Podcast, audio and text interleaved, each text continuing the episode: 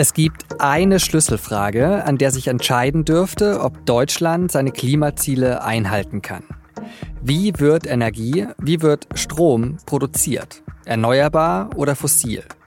Am Dienstagmittag wurde eine Halbjahresbilanz zur Windenergie in Deutschland gezogen. Mein Kollege Thomas Hummel war dabei und sagt, dass es schwierig werden dürfte, die Ziele der Energiewende wirklich zu erreichen. Sie hören auf den Punkt, den Nachrichtenpodcast der Süddeutschen Zeitung. Ich bin Johannes Korsche. Schön, dass Sie zuhören. Haben Sie schon mal nachgeschaut, wie der Strommix in Deutschland aussieht? Das ist eine Aufschlüsselung, wie der Strom erzeugt wurde, der in Deutschland zu einem bestimmten Zeitpunkt durch die Stromnetze fließt. Ich habe das gerade eben mal gemacht. Das geht bei der Bundesnetzagentur. Und am Dienstagvormittag zwischen 10 und 11 Uhr sah es ganz gut aus. Ganz im Sinne der Energiewende. Aus erneuerbaren Energien wurde nämlich fast dreimal so viel Strom erzeugt wie aus fossilen Energieträgern. Das ist natürlich nur eine Momentaufnahme. Und das Gesamtbild, das sieht dann nicht mehr so gut aus. Laut Statistischem Bundesamt kam 2022 mehr als die Hälfte des Stroms aus sogenannten konventionellen Energieträgern. Dazu zählen die fossilen und die Kernenergie. Die Ziele der Bundesregierung sind allerdings sehr viel ehrgeiziger. Bis 2030, darauf haben sich die Koalitionspartner geeinigt, sollen 80 Prozent des deutschen Strommixes aus erneuerbaren Energien kommen. Und den größten Anteil innerhalb der Erneuerbaren hat im Moment die Windkraft. Sie ist also absolut zentral bei der Energiewende. So zentral, dass Wirtschaftsminister Robert Habeck im Mai einen Windkraftgipfel veranstaltet hat. Und bei der anschließenden Pressekonferenz hat er sich natürlich optimistisch gegeben, was den Ausbau der Windenergie angeht. Sie sehen also, eine Dynamik ist da. Die Länder ziehen mit, die Verbände ziehen mit, die beteiligten Ministerien ziehen mit. Dass es eine enorme Aufgabe ist, vor der wir stehen, dürfte hier in diesem Kreis bekannt sein. Das haben alle schon mal gehört. Aber wir sehen wirkliche Erfolge auf dem Boden und wir wollen weiter daran arbeiten, dafür diese Strategie, die wir aufgesetzt haben. Aber ist Habeck da alleine mit seinem Optimismus? Und auf welchem Weg ist die Windkraft in Deutschland gerade? Das weiß mein Kollege Thomas Hummel. Er ist in der SZ-Politikredaktion zuständig für Umwelt- und Energiethemen. Und er hat sich die Halbjahresbilanz von zwei Verbänden angeschaut, die für die Windkraft in Deutschland sehr wichtig sind. Der Bundesverband Windenergie, der sich für den Ausbau von Windenergie in Deutschland einsetzt, und der Branchenverband der Hersteller von Strom- und Wärmeerzeugung.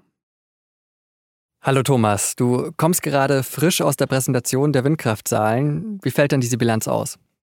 Hm, die Bilanz fällt so mittel aus, würde ich sagen. Also es ist äh, ein Anstieg an allen Fronten, wenn man so sagen will, zu sehen. Also man baut wieder mehr Windräder als in den letzten Jahren. Es gibt auch mehr Genehmigungen und mehr die sich an diesen Ausschreibungen beteiligen, um dann diese Förderung vom Bund zu erhalten. Aber wenn man es an den Zielen der Bundesregierung misst, dann ist es noch zu wenig und die Dynamik ist zu wenig und ja, die Verbände haben schon noch einige Probleme angedeutet. Es sind natürlich immer Lobbyverbände, das muss man dazu sagen, aber sie haben trotzdem einige Probleme adressiert, die noch zu lösen sind. Okay, zu den politischen Zielen würde ich später noch kommen. Jetzt vielleicht erstmal zu dem konkreten. Also, wie viele Windräder wurden denn jetzt gebaut im ersten Halbjahr? Die Zahlen waren, glaube ich, rund um 330 neue Windräder gebaut. Zur Überraschung vieler wurden auch fast 200 abgebaut, aber das ist eine, eine ganz normale Entwicklung, denn die alten Windräder, die jetzt schon 20 Jahre alt sind, die sind so viel leistungsschwächer. Das heißt, wenn man vier abbaut und ein neues hinstellt, dann kriegt man trotzdem mehr Strom raus. Insgesamt rechnet man deswegen in der sogenannten installierten Leistung und da geht es jetzt ja geht es schon entsprechend nach oben, vor allem im Vergleich zu den Jahren 2018 bis 2022, wo der Windkraftausbau ja sehr stark gelitten hat. Aber es ist eine enorme Anstrengung noch nötig, um diese Ziele eben der Bundesregierung oder die, diesen Anteil der erneuerbaren Energie dann einfach auf einen, einen, einen so hohen Maßstab zu bekommen wie gewünscht bis 2030. Dann schauen wir vielleicht mal auf die Anstrengungen, die noch nötig äh, sein werden. Ähm, ein Problem bei der Windkraft äh, ist ja immer der Transport von Strom. Also wenn jetzt im Norden, wo die meiste Windenergie erzeugt wird, viel Strom gerade produziert wird, dann nutzt uns das ja hier, wir sitzen gerade in München im Studio, nutzt uns das ja jetzt nicht wahnsinnig viel, ähm, weil der hier nicht ankommt. Also was sind denn da die Probleme und warum passiert denn da zu wenig? Das ist im Grunde genommen das gleiche Problem wie bei dem Bau von Windrädern. Es wurden einfach zu wenige Leitungen gebaut in den letzten Jahren. Äh, man hat sich einfach zu sehr auf das Erdgas verlassen und aus irgendwelchen Gründen irgendwie vielleicht auch noch auf die Atomkraft, obwohl eigentlich bis zum letzten Jahr ja völlig unbestritten war, dass man aussteigt. Aber es war eben unpopulär, ein Windrad äh, irgendwo hinzustellen oder einen großen Strommasten hinzustellen. Damit konnte man offenbar keine Wählerschichten gewinnen und deswegen war es unpopulär und deswegen wurde das hinausgezögert und hinausgezögert und hinausgezögert. Und jetzt steht man natürlich vor der Frage, wie kriegt man das schnell hin? Es gibt Leitungen, aber es gibt halt nicht genügend Leitungen. Jetzt wird gerade geplant und gebaut, so schnell es wahrscheinlich geht, aber es dauert. Dann nehmen wir mal optimistischerweise an, wir haben die Leitungen mal gebaut. Das ist nicht mehr das Problem. Ähm, aber was machen wir denn dann, wenn es nicht genug Wind gibt, um ausreichend Strom zu erzeugen? Ja, da spricht man ja immer von der berühmten Dunkelflaute, wenn keine Sonne scheint und wenn kein Wind weht. Ich denke, nach allem, was man so hört in der Branche, ist das Problem total überschätzt. Aus mehreren Aspekten heraus. Erstens mal gibt es diese Phasen, wo keine Sonne scheint und kein Wind weht, selten. Gar nicht so oft, wie man denkt. Dazu ist man inzwischen in einem europäischen Stromverbund das heißt, die Länder schicken sich gegenseitig Strom. Also es geht auch dann teilweise binnen einen Tages hin und her. Der eine schickt morgens, der andere abends. Und dass jetzt in der Nordsee und in Westfrankreich und wo auch immer dann die Windräder stehen, überall kein Wind weht, das ist ja schon sehr unwahrscheinlich. Und am Ende muss man aber sagen, braucht man trotzdem so wahrscheinlich 20, 25 Prozent Leistung, die eben unabhängig ist von Wind und Sonne. Und da gibt es verschiedene Möglichkeiten. Manche setzen da auf Atomkraft, andere setzen auf Wasserstoff. Also die Deutschen, zumindest die aktuelle Regierung, hat sich da auf das Thema Wasserstoff äh, konzentriert und ähm, da werden jetzt gerade schon mehrere sogenannte Gaskraftwerke geplant, die dann auf Wasserstoff umrüstbar sind, um dann vielleicht in 10, 20, 30 Jahren, wie auch immer, wie lange das dauert, dann ähm, dadurch eben die, den Strom liefern zu können. Mhm. Heißt das dann auch, dass wir mindestens mal für diese Zeit noch angewiesen sind auf fossile Energieträger als ja, Absicherung, sage ich mal? Ja, also bis die neue Wasserstoffwelt entsteht, sind wir auf jeden Fall noch angewiesen. Es kommt halt immer darauf an, wie viel wir angewiesen sind. Umso mehr erneuerbaren Strom wir anbieten können, umso weniger müssen wir auf fossile zurückgreifen. Dann, wie gesagt, kommt es immer wieder zu diesem Austausch. Es heißt ja immer, wir kaufen jetzt den ganzen Atomstrom aus Frankreich ein oder den Kohlestrom aus Polen. Das passiert, aber gleichzeitig nehmen die, diese Länder auch unglaublich hohe Strommengen von Deutschland ab. Zum Beispiel letzten Winter ist unglaublich viel Windstrom nach Frankreich oder auch in andere Länder äh, geflossen. Also das ist ein Wechselspiel.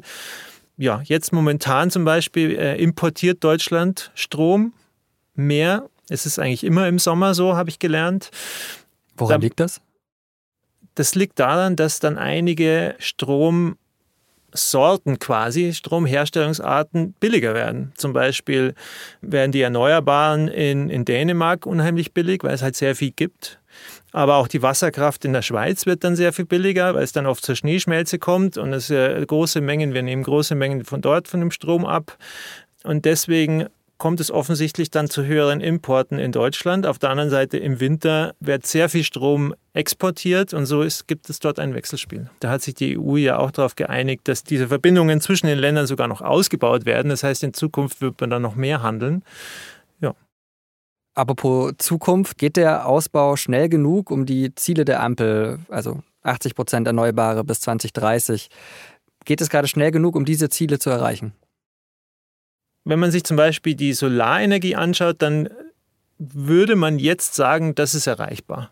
Also die, die wird mit einer Wucht gerade ausgebaut, die ist wirklich bemerkenswert und äh, zu, darüber wundern sich auch einige äh, Teilnehmer des Marktes, dass das jetzt so eine Wucht angenommen hat. Bei der Windkraft muss man einfach sehen, ähm, manchmal braucht es ja auch einen gewissen Anlauf und plötzlich startet man durch. Aber wenn man die Zahlen heute anschaut, dann ist es schon eher unrealistisch, dass man das schafft. In Bayern würden wir sagen, schauen wir mal. Und damit vielen Dank, Thomas, und noch einen schönen Tag. Danke.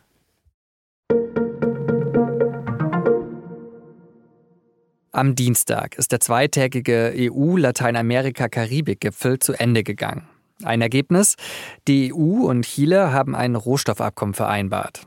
Da geht es vor allem um Lithium. Der Rohstoff ist deswegen so wichtig, weil man ihn zum Beispiel für Batterien, Handys und Elektroautos braucht. Die EU will sich mit dem Abkommen unabhängiger von Lithiumimporten aus China machen. Seit Montag gilt ja das Getreideabkommen zwischen der Ukraine und Russland nicht mehr. Es hatte sichergestellt, dass Getreide aus der Ukraine sicher über das Schwarze Meer verschifft werden konnte, um die weltweite Versorgung zu gewährleisten. Nun hat Russland die für den Getreideexport wichtige ukrainische Hafenstadt Odessa mit Luftangriffen attackiert. Moskau bezeichnet diese Angriffe als, Zitat, massive Vergeltungsschläge. Und zwar für den Angriff auf die Krimbrücke in der Nacht zum Montag.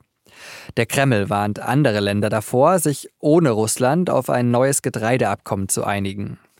Der ukrainische Präsident Zelensky hatte zuvor gefordert, die Exporte über das Schwarze Meer auch ohne russische Zustimmung fortzusetzen.